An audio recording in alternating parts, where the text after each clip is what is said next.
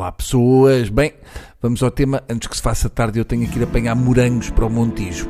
Tem dado que falar e já está disponível na Netflix a série de 8 episódios de desaparecimento da Maddie McCann. Eu dei-me ao trabalho de ver os 8 episódios porque pensei que a Maddie ia aparecer no fim, mas não, é mais do mesmo.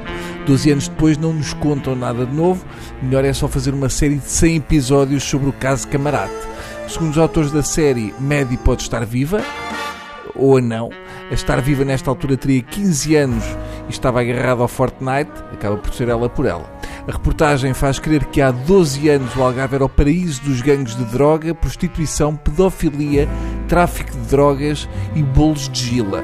Eu passava lá férias e infelizmente não dei por isso. Tirando os porquinhos em doces do Algarve, não dei por ninguém a comer pequeninos. Eu tenho ideia que isto da média só se resolvia de vez se enviasse um batalhão de arqueólogos para o Algarve. Era fazer como em Lisboa e escavacar aquilo tudo. Uh, e desconfio daquela coisa de terem acabado com a perfuração em busca do petróleo na costa algravia. Hum, eu acho que aquilo foi cunha dos McCann, não fossem os geólogos encontrar uma sandália.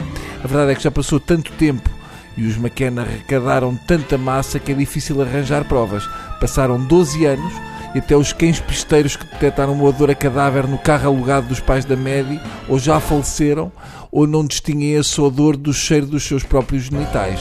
Depois há a cena do retrato robô. Uh, Lembro-me bem desses tempos. Felizmente os robôs, entretanto, já evoluíram e deixaram de ter medíocre a desenho.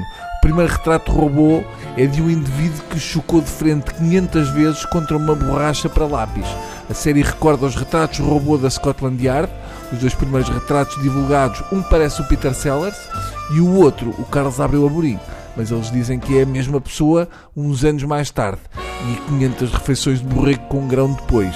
Se aquele é o raptor da Medi, fica a sensação que até agora andou de casa de pasto em casa de pasto com a Medi. Mas há uma coisa que me faz espécie nos retratos, que é porque raio é que os retratos robô são desenhados em estilos diferentes. Um é mais tipo foto, o outro parece um esboço em carvão. Temos retratista robô que andou em belas artes, não é isso? Que lhes dá para as naturezas mortas ainda vão acabar a dizer que foi vista uma pera rocha a rondar o quarto dos McCann. E afinal, quantas pessoas é que andavam a rondar o quarto dos McCann? É que olhando para a quantidade de gente que foi vista e olhando para o estilo da malta dos retratos robô, tudo leva a crer que houve um jogo do Farense no quarto da média. Uh, por mim, eu desisto. De todas as teorias de que me lembro, a que me, que me pareceu mais plausível foi a de uns detetives britânicos que diziam estar a investigar a presença da média no Dubai. Se eram os McCann que pagavam, eu também escolhi um sítio com hotéis de 7 estrelas para ir procurar. Seja como for, agradeço à Netflix permite encher um tubo de ensaio com piadas sobre a média 12 anos depois e ainda permitiu fazer uma referência ao caso Camarate. São piadas demolhadas em formol. Amanhã.